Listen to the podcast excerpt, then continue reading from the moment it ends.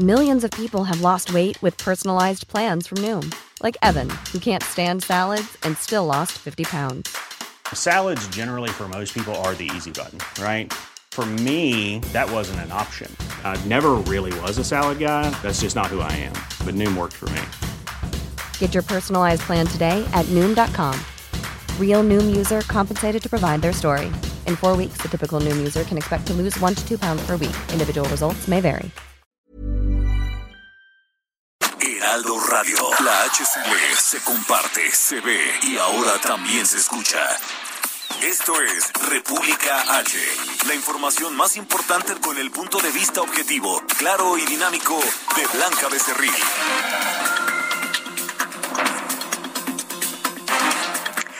Hola, hola, son las 8 de la noche en punto de este viernes, el 9 de abril del año 2021. Yo soy Blanca Becerril, esto es República H y yo le invito a que se quede conmigo porque en los próximos minutos le voy a dar toda la información más importante generada hasta el momento para que usted esté bien informado y así inicie este fin de semana también con la mejor información. ¿Y qué le parece si vamos a un resumen de noticias? Porque le tengo lo último de la decisión del Tribunal Electoral sobre el caso de Félix Salgado Macedonio, este aspirante a la gubernatura de Guerrero por Morena. Tendremos también una entrevista con la grafóloga Marifer Centeno y por supuesto nuestra mesa de los viernes. Así que quédese conmigo porque unos minutos más le voy a dar la mejor información. ¿Y qué le parece si ya arrancamos con un resumen de noticias? En resumen. Ocho estados del país se encuentran en color verde, 19 en color amarillo, 5 en color naranja y ninguno en color rojo del semáforo epidemiológico nacional del 22, del 12 al 25 de abril. Un grupo de feministas pintaron esta madrugada la banqueta y fachada del Tribunal Electoral y pusieron consignas contra Félix Salgado Macedonio y le pidieron a los magistrados de este tribunal le niegue la candidatura para contender por la gubernatura de Guerrero. Senadores de oposición criticaron la respuesta del presidente Andrés Manuel López Obrador a los médicos del sector privado que demandan ser vacunados contra el coronavirus. Los legisladores afirman que el desdén del gobierno federal a estos integrantes del sector salud es inhumano. La Ciudad de México se mantiene en semáforo naranja para la próxima semana y sin cambios en las actividades económicas permitidas, esto debido a la baja en hospitalizaciones, que se encuentran en como en mayo del año pasado, por lo que la capital del país está a un punto de pasar al semáforo amarillo, pero sin bajar la guardia. Sin acuerdos y solo con la propuesta de la elaboración de un censo del personal de salud del sector privado que podría recibir la vacuna en contra del coronavirus, fue el resultado de la reunión llevada a cabo este viernes entre médicos particulares y autoridades de la Secretaría de Gobernación. El gobierno de Campeche informó que el próximo lunes 12 de abril volverán a clases presenciales en virtud de que dicho estado se ha mantenido por cinco meses en semáforo epidemiológico color verde. Esta madrugada fue detenido el ex senador Jorge Luis Lavalle cuando acudió al reclusorio norte a desahogar un elemento de prueba durante la audiencia inicial en la que se le imputaron cargos de operaciones con recursos de procedencia ilícita, asociación delictuosa y cohecho relacionadas con sobornos recibidos para que aprobaran la reforma estructural durante el gobierno presidente Enrique Peña Nieto, principalmente la energética. La Secretaría de Hacienda regresó el estímulo fiscal al IEPS que había retirado hace un par de semanas a la gasolina premium, mientras que el combustible tipo Magna y el diésel mantienen el subsidio. Esta medida se aplicará a partir de este sábado y hasta el próximo viernes 16 de abril. Recorrido por el país. Oye, vamos rápidamente con mi compañera Daniela García hasta Monterrey, Nuevo León. Nuevo León. Mi Dani, ¿cómo estás? Muy bien, Blanca, muy buenas noches. Te saludo con muchísimo gusto en este viernes. Hoy, pues, para informarte que tan solo el día de hoy, viernes, se registraron al menos 200 incendios en la zona metropolitana de Monterrey y hay siete incendios forestales activos. La eh, Protección Civil del Estado de Nuevo León informó que hoy pues es uno de los días más calientes de lo que va del año, con temperaturas cercanas a los 45 grados centígrados. Un día histórico, de hecho, lo posiciona como las más altas temperaturas en México este día. Esta jornada sofocante pues está eh, complicando el, el trabajo de los rescatistas para sofocar incendios urbanos en varios municipios. Se reportaron, como te comentaba, al menos 200 al último corte que tenemos el día de hoy y al mismo tiempo se combaten al menos siete incendios forestales en Nuevo León. Esto, pues, se, como ya hemos hablado en ocasiones anteriores, pues se suma a los 31 incendios forestales que se registran en lo que va del año aquí en el estado. Estos incendios, pues, están registrando en diferentes municipios. Es en el de Santiago, es uno de los ya, pues, conocidos. No es el mismo, sin embargo, es otro que también se está registrando en la Sierra de Santiago. También hay en la Sierra de Rayones, en Linares y en general Zaragoza. Se espera que, pues, en los próximos días las temperaturas se mantengan altas, lo que puede complicar la labor de los rescatistas de protección civil y pues todos los de protección civil de los de los municipios que están trabajando en coordinación, incluso con CONAFOR. Ahí la información, Dani, gracias. Blanca, estamos pendientes. Muy buenas noches. Buenas noches. Y vamos, la nota del día.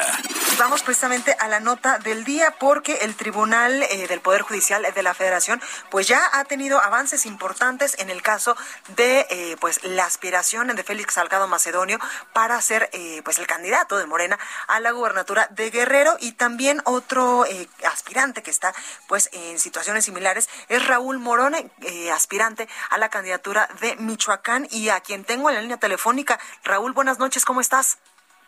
¿Qué tal, Blanca? Buenas noches, qué gusto saludarte. Gracias. A la orden. Oye, Raúl, pues cuéntame, ¿cómo vamos en el proceso? ¿En qué punto? Estamos esperando, el tribunal está sesionando en este momento y están analizando los argumentos que hemos dado nosotros en los alegatos que presentamos para con ellos. Pudimos hacerlo con los siete magistrados y magistradas y la verdad es que este, tenemos mucha confianza en que la decisión sea favorable por todos los elementos que ahí dimos de manera muy exhaustiva y muy sólida, atacando los argumentos que INE utilizó para quitar la candidatura. Entonces nos parece que hay elementos para echar abajo la decisión del INE y regresar a la candidatura blanca. Claro. Oye, ¿y esto se tendrá que saber hoy? Hoy mismo, yo creo que me dicen que están ahorita precisamente analizando el caso nuestro este y parece ser que la discusión tendencia es favorable. Tenemos un pequeño problema con la comunicación con Raúl Morón, el aspirante. Hoy estoy en tránsito, Blanca. Ah, con razón, con razón, Raúl. Oye, eh, por último quiero preguntarte si el tribunal eh, pues ya le da luz verde a tu candidatura, ¿qué es lo que sigue ya? ¿Ponerse a chambear en la campaña? No, sí tenemos un pequeño problema con Raúl Morón. ahí te tenemos, Raúl ha indignado mucho a la gente y al contrario ha actuado con mayor entusiasmo. Hay una efervescencia grande en Michoacán, los números así nos lo dicen Blanca y yo tengo mucha confianza en que la razón y la justicia impere, que no regresen la candidatura y en cuanto tengamos esa decisión, esta resolución, bueno, pues atender ya que el IEM aquí en Michoacán pueda autorizarnos la candidatura, pueda validarla y a iniciar los trabajos de campaña. Claro. Oye, Raúl, y si esto no sucede, si el tribunal eh, no le da luz verde a tu candidatura, ¿qué sigue? ¿Qué otras cosas pueden hacer? Ya en la última instancia, Blanca, ya la última instancia el tribunal, entonces si esto no sucede, pues seguramente ya el partido junto con nosotros valoraremos qué otras cosas hay, pero tenemos una expectativa grande en que las cosas salen bien. Pues ahí lo tenemos, Raúl Morón, aspirante a la candidatura por Morena en Michoacán. Muchas gracias por tomar esta comunicación. Entiendo que vas en un trayecto, Raúl. Muchas gracias. Gracias a ti, Blanca. Te mando un saludo. Mucha suerte, gracias. Oiga, y vamos a continuar con el recorrido por el país. Vamos hasta Jalisco con mi compañera Mayeli Mariscal. Mayeli, ¿cómo estás? Hola, ¿qué tal Blanca? Muy buenas noches. Buenas noches a todo el auditorio. Eh, pues esta mañana, alrededor de las 2.30 de la madrugada de este viernes, fueron eh, dejadas en una estación de gasolina cerca de la localidad de La Laja, esto en el municipio de Zapotlanejo, aquí en Jalisco, los cuatro familiares, eh, esta familia que desapareció el pasado 24 de marzo, fueron dejados en buenas condiciones de salud. Ellos solicitaron el apoyo de uno de los despachadores para poder comunicarse con su familia, eh, a donde pues posteriormente fueron atendidos incluso por tres médicos que estuvieron revisando justamente su estado de salud, tanto físico como mental. Hay que eh, recordar que, bueno, ellos eh, estuvieron desaparecidos varios días desde el 24 de marzo. El día de ayer justo dábamos cuenta de que la menor, Julieta, fue abandonada en un lote bantío en el municipio de La Barca. Y bueno, esta, pues, esta localización, justo el fiscal Gerardo Octavio Solís Gómez, el día de hoy en rueda de prensa eh, confirmó que se encontraban bien, incluso dijo que bueno, se avanzaban en las investigaciones, recordar que hay siete policías de, la, de Acatic, Jalisco, quienes estarán enfrentando eh, pues posibles cargos justo por este tema de la desaparición. Por lo pronto hay uno más que está prófugo de la ley y hasta estos momentos no hay personas detenidas en este caso. Se tendrá que eh, pues dar a conocer más adelante cuál fue el móvil justo de esta desaparición blanca. Pues ahí los detalles, Mayeli, gracias como siempre. Excelente noche para todos y buen fin de semana. Igualmente. Y vámonos hasta Veracruz con Juan David y Castilla. Juan, ¿cómo estás? Buenas noches, Blanca. Te saludo con mucho gusto también a todo el auditorio. Comentarte que más de medio millón de adultos mayores han sido vacunados contra COVID-19 en 131 de los 212 municipios del estado de Veracruz. Esto lo dio a conocer Manuel Huerta Ladrón de Guevara, él es delegado de programas para el desarrollo en esta entidad. El funcionario federal adelantó que la siguiente semana será aplicado el biológico a dicho sector de la población en otros 31 municipios de la entidad. Con ello se tendrá una cobertura de 162 demarcaciones. Añadió que con la llegada de más vacunas Pfizer y CanSino será posible continuar con el plan de los 212 municipios de la entidad para la aplicación de primeras y segundas dosis. Con esto, cumplir el, compromiso de inmunizar a todos los adultos mayores de 60 años antes de que finalice este mes. Blanca, comentaste también que recordó que la llegada de la vacuna CanSino, que es unidosis, permitirá agilizar este proceso en zonas geográficamente dispersas donde se dificulta una segunda aplicación. Y esto eh, es en los municipios de Gutiérrez Zamora, Nautla, San Rafael o Tecolutla ubicados en la zona norte de Veracruz. El delegado también comentó que los municipios que estaban programados para este fin de semana tuvieron un corrimiento de fecha por la espera de nuevas vacunas, a partir del próximo 11 de abril iniciarán su aplicación. Este es el reporte, Blanca. Muchísimas gracias, Juan. Hasta luego, buenas noches. Buenas noches. Bueno, y el gobierno federal ha recibido más de 200 mil solicitudes de apoyo a deudos de fallecidos por coronavirus. Francisco Nieto nos tiene los detalles. Francisco, ¿cómo estás? Blanca, ¿qué tal? Muy buenas noches. Sí, hoy en la mañanera el secretario, el director del IMSS, Zoé Robledo, eh, dio un avance de los apoyos a deudos a fallecidos por COVID-19. Informó que al 8 de abril eh, el gobierno federal ha recibido 233.736 solicitudes de apoyo de ese total, pues eh, 96 mil eh, han sido aprobadas y 24 mil están en un proceso de revisión para ser entregados. Hay que recordar que eh, la ayuda es por 11 mil por 11 mil 460 pesos por cada por cada deudo. El, el, el director del IMSS explicó que se han pagado pues 66 mil 164 solicitudes. Esto significa un total de 750 millones 239 mil pesos y bueno, pues están por entregarse eh, otro tanto que daría la cantidad de mil millones de pesos. Blanca, pues eso fue lo que se informó el día de hoy. Muchísimas gracias, Francisco. Buenas noches. Buenas noches. Y la Ciudad de México se mantiene en semáforo naranja de este semáforo epidemiológico y la información la tiene mi compañero Carlos Navarro. Carlos, ¿cómo estás? Buenas noches, Blanca. Te saludo con gusto aquí al auditorio y comentarte que la Ciudad de México se mantiene en el naranja el semáforo epidemiológico sin nuevas actividades, pero en su momento más cercano al amarillo en esta emergencia sanitaria por COVID-19. La jefa de gobierno, Claudia Sheinbaum, explicó que están a un punto de pasar a dicha fase, pero se mantienen cautos por aquellos que salieron de vacaciones en Semana Santa. Escuchemos. A un punto de pasar al semáforo amarillo en la ciudad, sin embargo, tenemos que seguir cautelosos. Hay que esperar el impacto de Semana Santa de las personas que salieron eh, fuera de la ciudad o que por alguna razón eh, dejaron de tomar las medidas de sana distancia, cubrebocas, etcétera. Eh, lo vamos a ver esta semana y quizá principios de la próxima, que es el tiempo más o menos 15 días después, entre 10 y 15 días que podría haber algún impacto en incremento de hospitalizaciones. Esperemos que no sea así el director de Gobierno Digital de la Agencia Digital de Innovación Pública, Eduardo Clark, informó que esta semana no habrá reapertura de nuevas actividades. Incluso también detalló el estatus de los indicadores que muestran el comportamiento de la emergencia sanitaria. De acuerdo con el último corte, en la capital del país hay 2.525 hospitalizados a causa del nuevo coronavirus, 382 menos en comparación con el viernes de la semana pasada mientras que la ocupación hospitalaria en los nosocomios públicos se encuentra en el 29.98%, o sea, hay un total de 5.543 camas disponibles en la Ciudad de México. Además, Clark explicó el comportamiento del semáforo en los distintos indicadores que lo conforman. Escuchemos. Estamos hoy en 16 puntos, el rango para pasar al amarillo es 15 puntos, entonces estamos a un punto de distancia. Estos son cada uno de los indicadores. Tenemos mejorías muy importantes en algunos que sí nos gustaría compartir con la ciudadanía.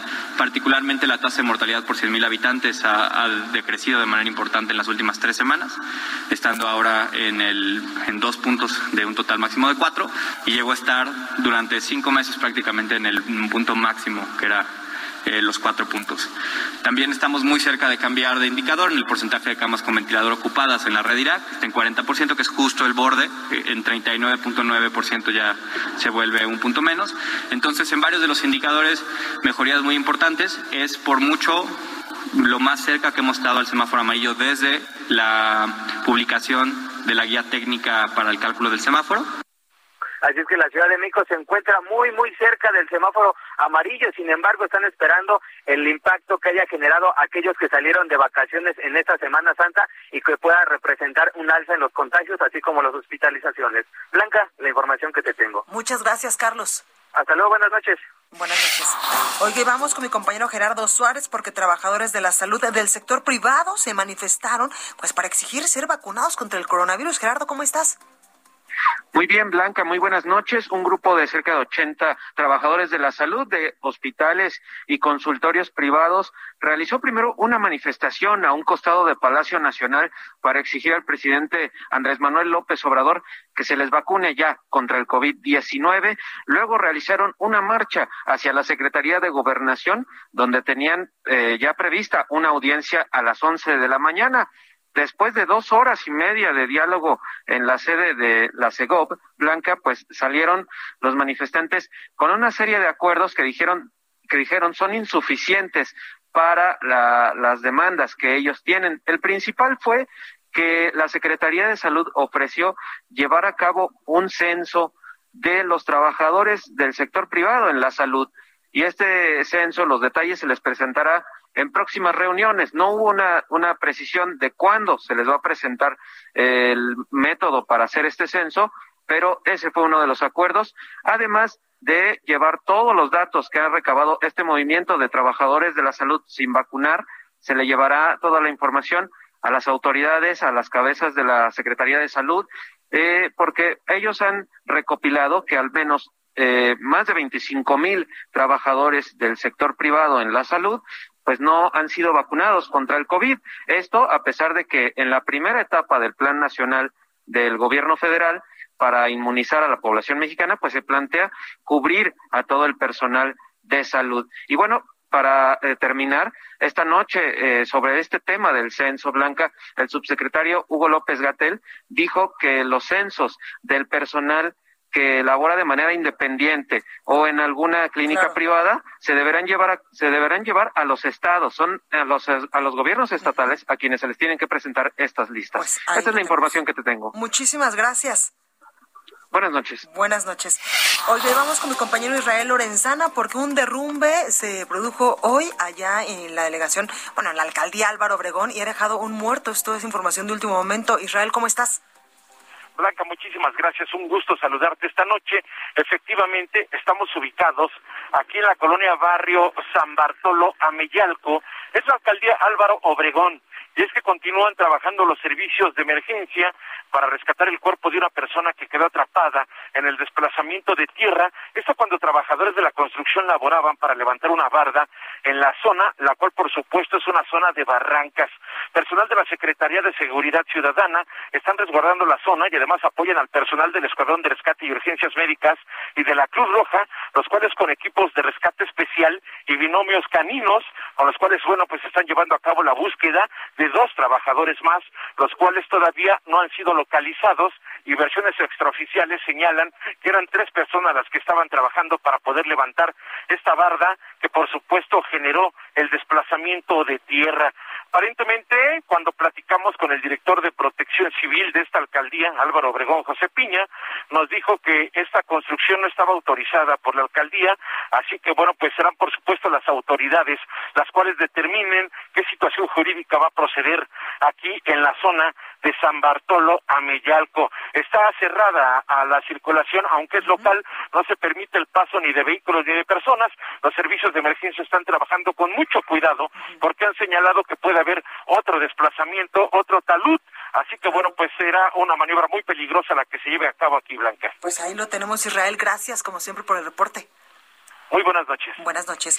Y en otro punto de la Ciudad de México está mi compañero Gerardo Galicia, porque una explosión de tanque de oxígeno se suscitó hace unos minutos allá en Iztapalapa. Gerardo, ¿cómo estás?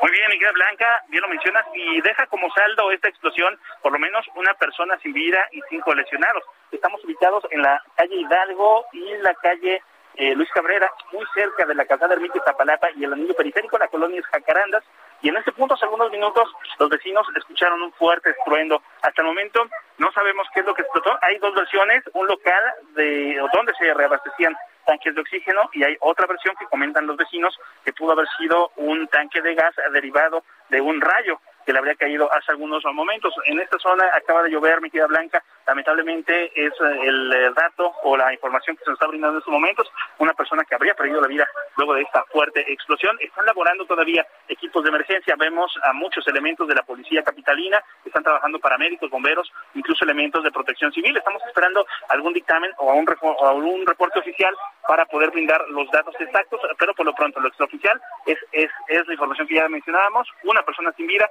cinco lesionados y se sigue trabajando en esa zona que está fuertemente acordonada por elementos de la policía capitalina. Y por lo pronto, el reporte. Gracias, Gerardo. Hasta luego. Bueno, pues ahí la información de lo que pasa en los últimos minutos aquí en dos alcaldías de la Ciudad de México. Oiga, ¿qué le parece si vamos con mi compañera Itzel González a la nota amable de este viernes y yo regreso con más información? Vamos con la nota amable de este viernes, y es que la Cámara de Diputados aprobó reformar la ley del servicio militar con el objetivo de quitar el requisito de presentar la cartilla del servicio militar para realizar el trámite de pasaporte. De esta manera, las personas que quieran salir del país lo pueden hacer con un permiso emitido por la Secretaría de la Defensa Nacional. Esta reforma no suprime el carácter obligatorio que tiene el Servicio Militar Nacional, solo eleva a rango de ley los estatutos internacionales y reformas en materia de derechos humanos, de acuerdo al diputado de Morena, Felipe Rafael Arbizu. Durante la sesión de este 8 de abril en San Lázaro, los legisladores también aprobaron algunas reformas para reducir los años permitidos de los oficiales para lograr ascensos en diferentes grados militares.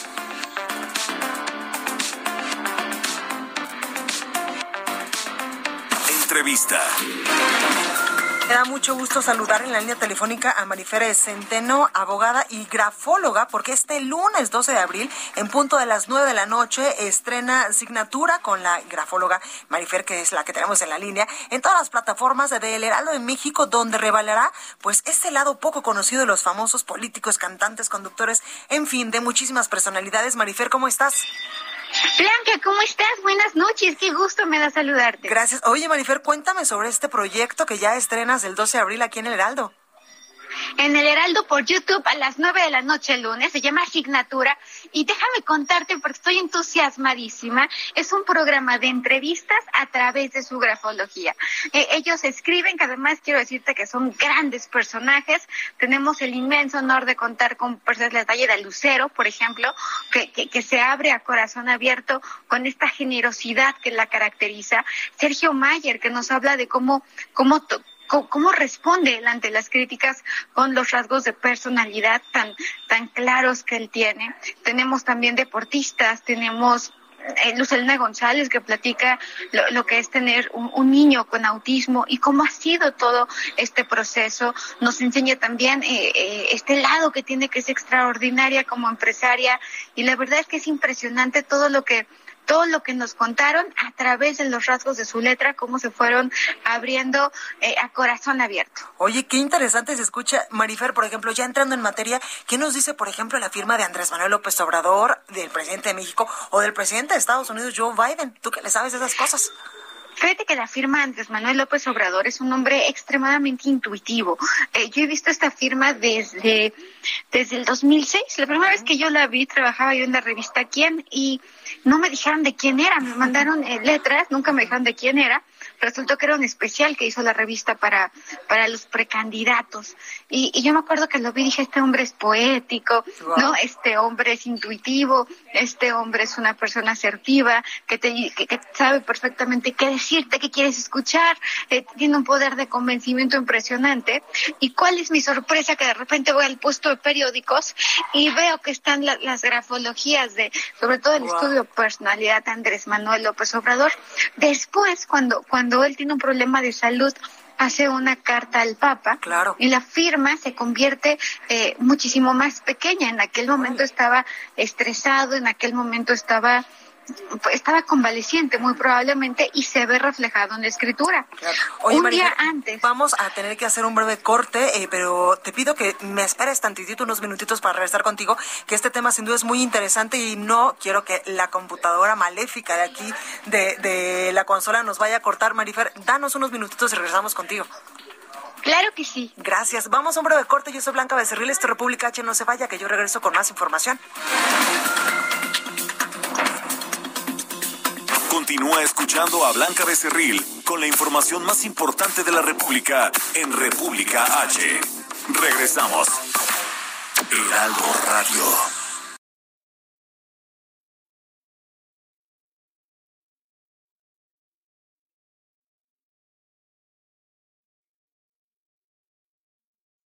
Heraldo Radio. La HCL se comparte, se ve y ahora también se escucha. Estamos de regreso con la información más importante de la República en República H, con Blanca Becerril, transmitiendo en Heraldo Radio. Oiga, y seguimos precisamente con Marifer Centeno, abogada y grafóloga, quien nos estaba contando de la firma de Andrés Manuel López Obrador. Y es que acuérdese que el próximo 12 de abril, en punto a las 9 de la noche, estrena signatura con, eh, pues, con el Heraldo de México. Marifer, nos estabas contando de eh, pues la, la firma del presidente Andrés Manuel López Obrador. Un hombre extremadamente intuitivo, un hombre que incluso eh, y, lo digo con, toda la seguridad del mundo, es un enorme seductor, un hombre que tiene una, una capacidad para decir las cosas y poder conectar con la gente que más a todos nos consta. Lo que también es una realidad y va a resultar una obviedad es la terquedad. Sin embargo, creo que eh, eh, por ejemplo, actualmente esta firma que, ha tenido una evolución, una evolución muy notoria, está, está acelerado, está estresado, es una persona que, incluso en algunos momentos se vuelve más anguloso, lo cual eh, nos habla que, por supuesto que está que está irritable, que me da hasta eh, van a decir, oye, esta mujer dice cosas obvias, sin embargo, también nos habla de un hombre que, que se muestra tal y como es eh, en, sus conferencias y, un hombre que tiene ideas fijas, un hombre que, que, la verdad es, es, que, es que la firma es congruente con lo que vemos de él. Claro. Oye, y por ejemplo la de Joe Biden un hombre absolutamente racional. Incluso eh, es una de las personas menos emocionales que yo he visto. Cuando pone el Joe, lo pone en mayúsculas, el Biden lo pone eh, más redondeado porque lo que vemos es una versión eh, más, más, más, más amable y más cálida de lo que realmente es. Joe es un hombre concreto, es un hombre racional, es un hombre práctico, es un hombre que, hace lo que, lo que sabe que es correcto, mucho más allá de tener apegos o algún aspecto emocional. Ahora, es un hombre que firma en dos renglones, entonces hay un constante debate entre, entre, entre corazón y razón. Lo que yo hago es una neurociencia, escribimos con el cerebro y es innegable que nos proyectamos todo el tiempo. No tiene nada esotérico, no tiene nada adivinatorio, es el reflejo, por eso uno siempre escribe diferente. no escribes igual enojado que contento. Por ejemplo, a mí me hicieron favor de mandarme las firmas de algunas personas de tu equipo. Y, yo quiero decirte que Orlando es creativo, es impaciente, es sarcástico, es anticonvencional, es nervioso, es acelerado, es una persona para la cual la lealtad es muy importante. Y cuando veo la, la, firma tuya, Blanca, muy protectora, cuando, cuando proteges a alguien o algo hasta las últimas consecuencias, con un gran sentido del humor, con una gran capacidad para, para la ironía, para, pero también para el análisis, una mujer que, que, además me llama la atención lo bien que trabajas para, bajo presión, lo, el nivel de autoexigencia que tienes es impresionante, una persona que además es extremadamente disciplinada, una persona meticulosa, perfeccionista, una mujer a la cual le gusta dar siempre lo mejor de ella y la mejor de las imágenes, que suena como que halagador, pero también que desgastante. Oye, Marifer, qué, qué buena onda todo lo que nos estás diciendo. En primer momento, porque ya conocí a mi productor y ya sé como por dónde le voy a tratar para que salga perfecto el programa. Y muchas gracias en verdad por todo lo que nos dices, incluso pues de mi firma, porque literal parece que me conocieras de toda la vida. Pues va a ser un placer que nos conozcamos en algún momento en persona, sé que así lo será y, y, de verdad ha sido un privilegio. No se pierdan Signatura. este lunes a las 9 de la noche en YouTube Heraldo de México. También habrá podcast, todas las plataformas. Estamos entusiasmadísimos. muchísimas gracias, Marifer, en verdad. Y toda la suerte del mundo, dirían las abuelas, la patadita de la buena suerte para que te vaya increíble en este proyecto. Y gracias por sumarte pues al Heraldo Media Group. Es un placer para nosotros tenerte. Muchísimas gracias. Gracias por esta bienvenida y por este recibimiento. Cuídate mucho, Marifer. Igualmente, muchísimas gracias. Buenas noches. Igualmente, bye.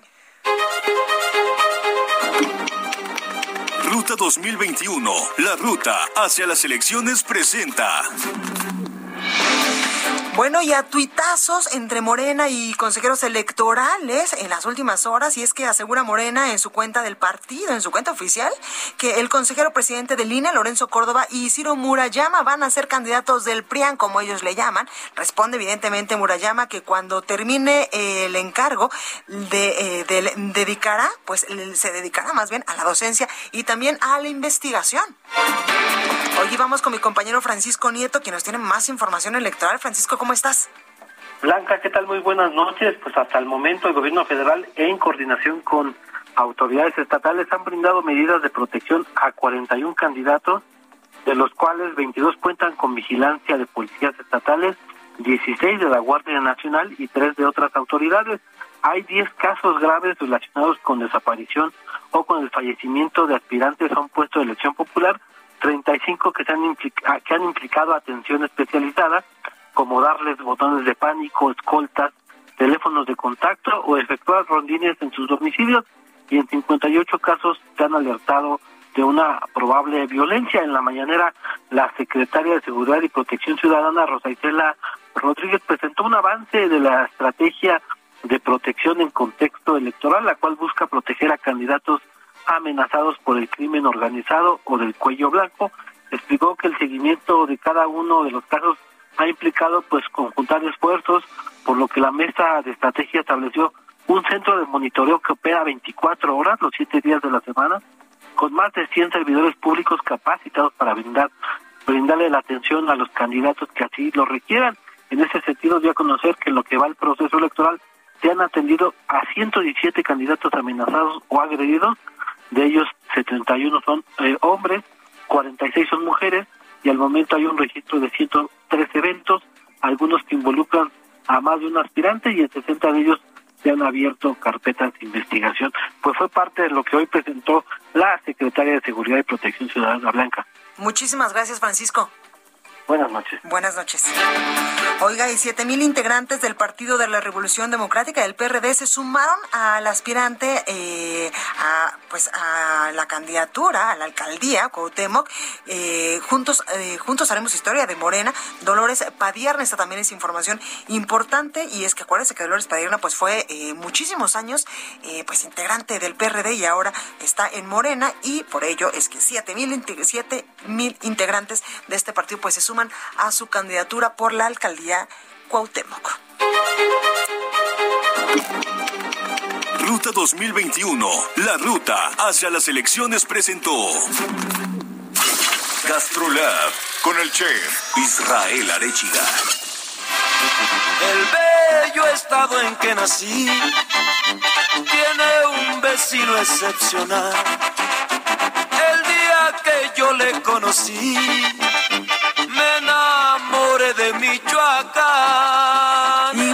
supuesto que ya está con nosotros el chef Israel Arechiga. Y yo no sé qué me gusta más, mi chef, si Joan Sebastián o la comida de Michoacán, que es la, la pues el estado de, la, de mi madre, la tierra de mi madre.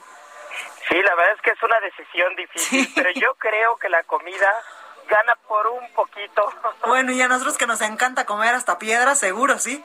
Sí, ¿verdad? Y aparte que Michoacán de verdad es oro puro, oro verde, oro oro en forma de carnitas, oro en forma de uchepos, oro en forma de trucha de citácuaro, de verdad no importa de dónde queramos hablar, de qué mercado, de qué municipio, de qué producto, es una delicia por donde lo veamos. Totalmente. Oye, y tocaste uno de mis platillos favoritos, los uchepos, con esta cremita ácida y con el quesito y la salsita encima. Dios mío de mi vida, qué delicia. No, es que es una de las joyas. Probablemente es uno de los tamales más ricos que hay en el país y eso es aventurarnos porque de verdad hay tamales en, toda la República, ¿no? Pero los uchepos yo creo que se cuestan aparte, desde la forma son diferentes y como lo dices, la crema le da un toque muy particular, la salsa, el queso, realmente el maíz fresco, ¿no? Realmente es es, es, es, un, es un tamal que, que podría estar en el top 3 de los tamales de todo el país. Y, y, qué decir qué decir de la materia prima, ¿no? Que ahí es donde siempre hablamos nosotros como cocineros que la materia prima es el origen de todo, es de donde parte. Y cuando hablamos de materia prima no podemos dejar de lado el que para mí es la fruta favorita.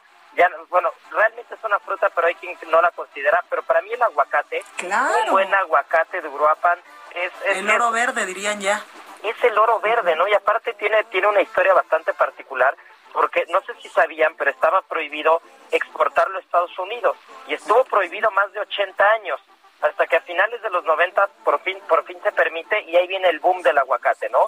Y al final el, el, aguacate ha estado siempre presente en la gastronomía mexicana desde la época prehispánica. El aguacate es nuestro oro verde y realmente yo no yo no me imagino una mesa de cocina tradicional mexicana sino un buena, una buena rebanada de aguacate, un buen guacamole, y, y, qué mejor que para acompañar un taco de carnitas, ¿no? Totalmente. Bueno, y las carnitas, ya que vamos a esos, a esos temas, qué delicia. Es que aparte las carnitas tienen una, una cosa muy particular que me recuerda un poco a lo que pasa con el cerdo ibérico, en el jamón ibérico, en el jamón español, ¿no? que, que para empezar el cerdo lo traen, lo traen los españoles y se cree, hay una historia alrededor que, que, que dice que fue Hernán Cortés quien mandó a cocinar unos cerdos en su propia manteca para hacer una taquiza a falta de pan, hicieron una taquiza y que ahí surgen los primeros tacos de carnitas, ¿no? Al final ellos son los que traen el cerdo. Pero ¿qué pasa con Michoacán? Es un estado que tiene tanto aguacate, que tiene tanto maíz, tanto sorgo, que, que, es tan rico en campo, que los, que los cerdos comen excelente, ¿no? comen, comen aguacates, los, los cerdos realmente están muy bien alimentados. Y entonces teniendo una materia prima de esa calidad, las carnitas pues son una delicia, ¿no? Realmente es un manjar porque tenemos grasa infiltrada del aguacate, del maíz, tenemos realmente una alimentación y partiendo desde el campo, desde, desde la materia prima, en este caso desde el cerdo, pues realmente las carnitas de Michoacán no tienen igual por la alimentación que tiene el cerdo y también por la mano de los michoacanos que es mágica para hacer Totalmente. Oye, mi chef, ¿y qué decimos de la morisqueta, que es este arrocito con la carne de cerdo que tú ya decías, mezclado con el jitomate y también pues le ponen ahí frijolitos, chorizo y un montón de cosas? Sí, esos frijolitos bayos, su cebolla frita, el chile verde o chile de árbol seco. Realmente, incluso hasta con habanero lo he probado, ¿eh? ¡Órale! Lo he probado con habanero y la verdad es que bastante bien. Y un queso cotija arriba Uy, qué le, da, le, da ya como el toque final, ¿no? Totalmente. Y si hablamos de bebidas, nos vamos también, por ejemplo, con la charanda, ¿no? Justo te iba a decir la charanda, exacto. Con este licor de caña que realmente es, es, es, es de verdad una diversión ver las etiquetas a veces de la charanda. nota la picardía mexicana, ¿no? En, una buena en una buena charanda. Totalmente. Oye, también está este caldillo que es como de res, eh, que se llama churipo, ¿no? Ah, sí, claro, el churipo también es una de las cosas, el churipo es una de las cosas tradicionales que se acaba con su buena ramita de cilantro arriba, con unos chiles rojos, con la carne, las verduras ahí al, punto de cocción ideal. También hay otras, otras, otros guisos muy curiosos, por ejemplo, no sé si conoces la olla podrida. No. La olla podrida es igual un guiso de carnes, pero este lleva pulque. Entonces lleva lleva pulque y se le pone chícharos, jitomate, papa, chile pasilla, chile verde, elote. Y realmente es un guiso muy curioso desde el nombre, ¿no? Que, que, también no hay que olvidar estos guisos, esa cocina de guisos que, que, está muy presente en Michoacán. Totalmente. Oye, chef, y por último, la nieve de pasta, qué delicia, ¿no? Ah, no. Que se hace con la miel eh, del maíz natural. Así es, y con sus frutos secos, ¿no? Típica de Pátzcuaro, que también es, es una nieve que no podemos dejar de lado, y no dejemos de lado mis morelianas. ¿Y los chongos zamoranos también? Uy, los chongos zamoranos. Esa es cocina conventual, ¿no? Que Michoacán, es cierto. Michoacán es muy rico también en estas recetas, ¿no? La cocina conventual llegó a revolucionar sobre todo esa parte de los dulces. Los ates también son típicos, las morelianas, los chongos zamoranos. Pues es, es, una, es una cocina que se fue derivando de la llegada de los españoles y que al día de hoy llegó para quedarse como parte de la cocina. Totalmente. Hasta las tostadas y, y, las tortas de tostadas, así como en México tenemos las tortas de chilaquil. Esa es, esa es de las cosas más increíbles. Me sí. recuerda un poco como a las guacamayas, que, que, que, tienes que morder el chicharrón ahí crujiente. Bueno, pues tu torta con, con tu tostada que no puede faltar ahí dentro es de, es de esos platos que, que sorprenden a propios extraños. Totalmente. Chef, muchísimas gracias por estar como siempre con nosotros, deleitándonos con toda la, la, la, pues la delicia que hay para degustar aquí en territorio nacional. Chef Israel Arechiga, muchas gracias y mucha suerte. Querida Blanca, te mando un fuerte abrazo a ti, a todo el auditorio. Y ya saben, en Michoacán están las delicias. Estamos aquí a tiro de piedra. Exactamente, gracias, cuídate mucho. Cuídate mucho, un fuerte abrazo. Igualmente. Oye, vamos a, con mi compañero Antonio Bautista para que nos dé un adelantito de lo que vamos a poder leer mañana en Heraldo de México. Mi Toño, ¿cómo estás? Blanca, ¿cómo estás? Muy buenas noches. Te saludo a ti y a los que escuchas de República H aquí en el Heraldo Radio. Bueno, pues mira, eh, traemos toda la cobertura lista para este fin de semana de la Ruta 2021 y bueno, recordemos que también eh, a partir de una reforma que se hizo en 2012 y el primer ejercicio fue en 2015, ya tenemos candidaturas independientes y bueno, pues resulta que tenemos la historia de un candidato independiente en Jalisco que le dieron para su campaña nada más y nada menos que 2.500 pesos. Y bueno, pues esto ocurre por las disposiciones del Instituto Electoral y de Participación Ciudadana de Jalisco, que eh, pues así se determinan los montos que reciben los candidatos independientes.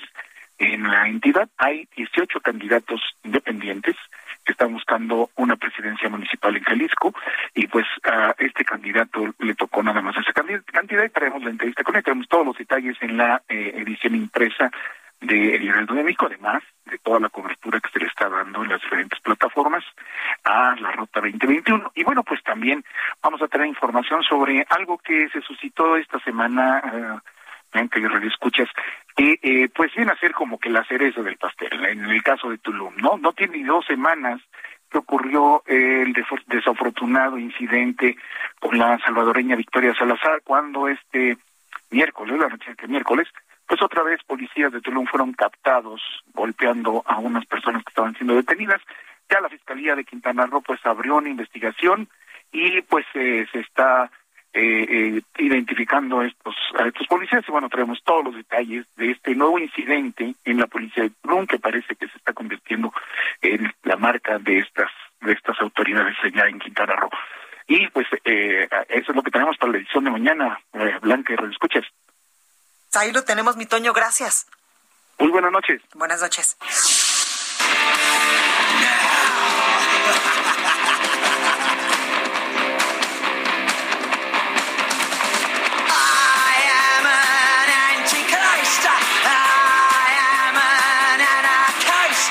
Ay, mi productor, como diría este la grafóloga Marifer, qué ocurrente y qué creativo es. Oiga, ya está con nosotros como todos los, los viernes Gonzalo Lira y Roberto San Germán. ¿Cómo están muchachos? ¿Qué tal? Buenas noches, buenas noches. Blanca, aquí la vemos así medio, se puso medio punk aquí el, el productor. Son Ya los sé, oiga, si Sex estamos- Pistols, eh, estaba Johnny Rotten y Sid Vicious aquí dándole con todo para... Estarían celebrando hoy, digo. ¿Quién sabe, eh? No, ¿tú crees que, le que les caía bien Felipe? No sé. ¿Quién Oye, sabe? ¿Quién sabe? eh? Vamos a hablar precisamente de esto porque hoy el príncipe Felipe, esposo de la reina Isabel II de Inglaterra, por supuesto, falleció a los 99 años. Y yo escuchaba una, una, eh, pues unas declaraciones que decía, yo no quiero, una, que me hagan un funeral de Estado si es que me llego a morir pronto. Claro. Y cuando cumpla los 100 años de edad, tampoco quiero una fiesta majestuosa. ¿Se lo cumplieron? ¿Se lo cumplieron? no llegó. En esta época, ¿quién llega a los 99 años? Pues ya hay varios, ¿eh? Ya Cuando Pues te mira, das si te cuenta que una mantiene- vida de realeza... Si te mantiene este, la gente, pues yo creo que sí te alcanza para, para vivir No, 99 deben, años. deben de tener de la mejor medicina. Además. todo el Reino Unido, ya, es más, él ya lo habían vacunado, si no Sí, mal sí, recuerdo. sí. Y él estuvo, sí, él estuvo un mes. Acaba de salir, de- yo creo que más bien lo dejaron salir del hospital para morir. Ya en su casa. Ay, Hay una foto bien fea de él el- el que va en el carrito, que tú lo ves y dices, este cuate está muerto, nada más que no sabe. no le han avisado Sí, sí, sí, que ya puede dejar de niños, no se- Perdón, No, discúlpame. no, o sea, se ve- es que es, es de la realeza aquí. De, Sí, No, no soy de la es realeza, pero es- oigan, es- es... viene del palacio de Buckingham. Le corre sangre azul y, y no necesariamente por el por los colores de, de aquí de nuestra casa el Heraldo. y- y del Cruz Azul, además le va el Ah, Cruz le va el Azul. Cruz Azul, Sí, además, Sí, además, además, sabes cómo Y es. además soy de la UNAM también.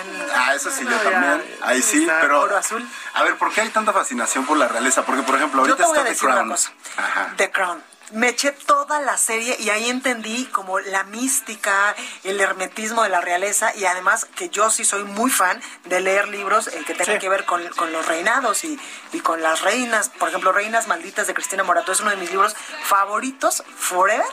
Porque ahí entendí, o sea, como toda esta, eh, sí, toda esta mística de la realeza en Europa. Pero, por ejemplo, la figura de la realeza hoy en día, Está muy desvalorada. pues, eh, pues es que ya no tienen, digo, antes eran Como quienes gobernaban, ser, a claro. final de cuentas, exacto, como que ya no tienen mucha razón de ser. Y solo le cuesta, por ejemplo, en España hubo un momento donde incluso se dice, los españoles, que el, el rey pues tuvo que abdicar, además de que traía un montón de temas. Uy, ese rey, es, ese rey es tremendo, ¿eh? el mi Porque- rey, ¿no?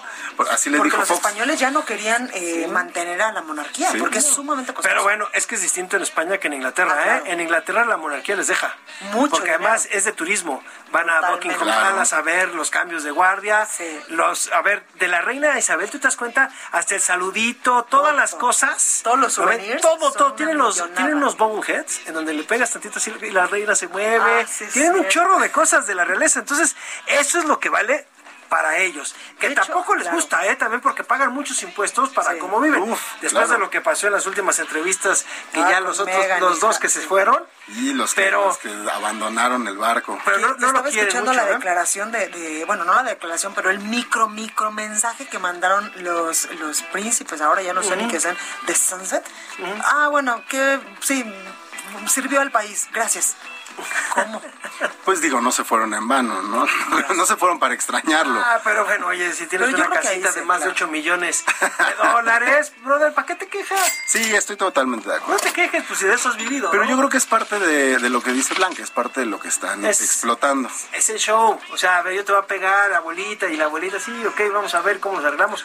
Pero sí lleva una relación muy interesante. Además, este hombre, poco de lo que saben de, de- de- de este personaje, es que además, no, eh, bueno. A ver, en esas épocas, ¿Quién no? ¿Quién no, no? Sí, pero sí estuvo también muy ligado al deporte, parece que no, pero él fue presidente de la Federación Inglesa del 55 al 57, del 57 al 59. También estuvo en la final, él fue a ver a, a Inglaterra en esa final contra Alemania con ese gol fantasma.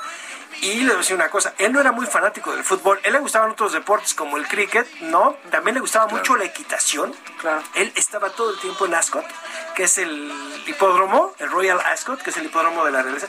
Y la verdad es Y que... además, qué Le difícil. gustaba eh, vivir así. Bueno, y es que siempre estuvo al lado el de esposo, ella, ¿eh? Justo, Sí, el esposo claro. de, la, de una de las mujeres más poderosas a nivel El mundial. personaje era ella. Ah, bueno, es sabía. ella, perdón. Ya lo sabía, ¿no? Sí, o sea, sí, creo sí, que sí. él tomó su papel. A ver, nunca fue rey. Fue príncipe. fue príncipe, y tú, sí, tú claro. te das cuenta del papel que jugaba, ¿no? La acompañaba a todos los eventos. Ella era la importante. Sí, Él claro. le daba su lugar. Porque así le Ella hacía, todo La serie de The Crown. el, ella hacía todo el protocolo. Bueno, hace todo Y el protocolo. haciendo. Claro Oye, que sí. dice, dice el joven productor Yosimar, Reino Unido la ti- tiene a Chabelita, la reina Isabel II, y nosotros tenemos a Chabelo, que es inmortal. Está bueno. es. Ya es el duelo, es el último O duelo. sea, ella tiene 94 años, me parece, ¿eh? ¿A poco? Sí. Chabelo, 94 años. No, Ay, Chabelo no qué tiene reina. Chabelo es Qué viejita niño. estoy cuando yo veía en 90, familia no, con no, Chabelo. No, 94 años. bueno, cuando tú veías en familia con Chabelo, Chabelo ya tenía Ya más de estaba 50 grande. años. Sí, creo que he visto más películas de, de Chabelo que, sobre la, la realeza Bueno, inglesa. está prohibido, ¿eh? ¿A Casi poco? no la tocan. Es más, ¿no se acuerdan que salió una de James Bond? Ah, sí, claro. Que hace una parodia, eh, sale ahí la, la reina también, o sea, Fue en los Juegos Olímpicos, ¿no? También en los Juegos Sí, sí. Olímpicos sale, ¿no? Son de las cosas que, que ha hecho. Y le digo, la verdad es que... Son herméticos. No, bueno, se cuidan con todo. Por Tienen- eso yo creo que esto de Megan les ha de ver. Tú los vas a ver Y, y de repente tienen diferentes casas de campo en Balmoral, Sí, claro, tiene en una Balmoral. casa que está impresionante y es- está dentro del pueblito y la gente puede ir a pescar, pero no te puedes acercar a cierta distancia. Tienen la iglesia también ahí, en donde también puedes estar y de repente llega la reina y sacan a todos, o sea, sí la cuidan muchísimo. Claro. Y también tiene sus partes obscuras porque hablan de lo de Lady Di, ¿no? Sí, por ejemplo. Ahí en The Crown sale el tema. Yo y no, he les llegado, gustó, yo no ¿eh? he llegado a esa temporada. a mí Entonces, The no Crown a contar, nunca, a mí nunca me me ha atrapado. parecido la mejor. Pero- la primera y la última son Pero las mejores. estaban bien enojados con ese tema Sí. de Lady Di. en la Pero sí hay una ¿eh? película, no sé si vieron la película esta de La Reina de Stephen Frears, que Sí, sale también. Helen Mirren, precisamente, también Ah, hace el la personaje. de ella, ¿no? Y justo ese es, es en el momento posterior también, y sí se deja ver como estos... Y también la de Margaret Thatcher, la dama de hierro, Ajá. también habla mucho de la reina Isabel. Que aquí ya aparece Margaret Thatcher, ¿no? En esta última temporada. Sí, creo que sí. Es, esta. Gillian Anderson. Sí, sí, sí, sí. Es ella la que está ahí, ¿no? En esa, Ya, te están llamando de No, no, fue, Robert. Mira, me echó la bola y él es su celular el que está sonando. Dice, yo doy deportes, a mí que... No me diga nada, yo más cosas. vengo aquí a A. Pero sí, no, o sea, yo no sé, por ejemplo, qué tanta relación, más allá de lo que decías, la equitación y como estos deportes que pues sí son más Con la realeza. relacionados con, Con la gente de dinero, ¿no? O sea, el fútbol, que, que es el deporte, pues quizá el más popular allá. Sí, sí, sí. No sé, Aunque aparte te voy a decir de- una cosa, el cricket es uno de los deportes que también más practican, ¿eh? Y el polo también. El polo, cricket es de los que más también tienen ahí, hay que recordar Wimbledon, que tienen también. Claro, es Pero verdad. no, no lo practican tanto, pero lo que son los caballos también, o sea, sí hay como que ciertos deportes de ellos. Y el rugby, ¿eh? Sí, El rugby también les fascina. Aquí deberíamos de hacerlo con charrería, o sea, Pues ahí está la charrería también. pero que ya sea Oigan, así yo como jugaba así, polo hace mucho nacional. tiempo en el Estado Mayor Presidencial y Dios de mi vida, lo caro que era Ah, no, bueno. y el ejercicio que hacías. A ver, creo Claro, que, creo que necesitas tener cuatro caballos por Sí, partido. porque son cada choker dura como 8 o 9 O minutos. sea, y el caballo se te puede morir de un infarto. Y el esfuerzo es el tuyo y el, Y el de controlar al caballo. No, no, no, es una locura, pero pues ahí lo tenemos, muchachos. Gracias por hablar bien de, de la realeza. Sí. De lo Perdone sea. usted a estos jóvenes ilustres. Esperamos escucharlos el próximo viernes, ¿eh? Ojalá que no haya un asunto mayor. no creo que nos escuchen allá, pero así que... Ah, no, seguro no. Gracias, chicos. Yo soy Blanca Becerril. Esto fue República H. Lo espero el próximo lunes en punto de las 8.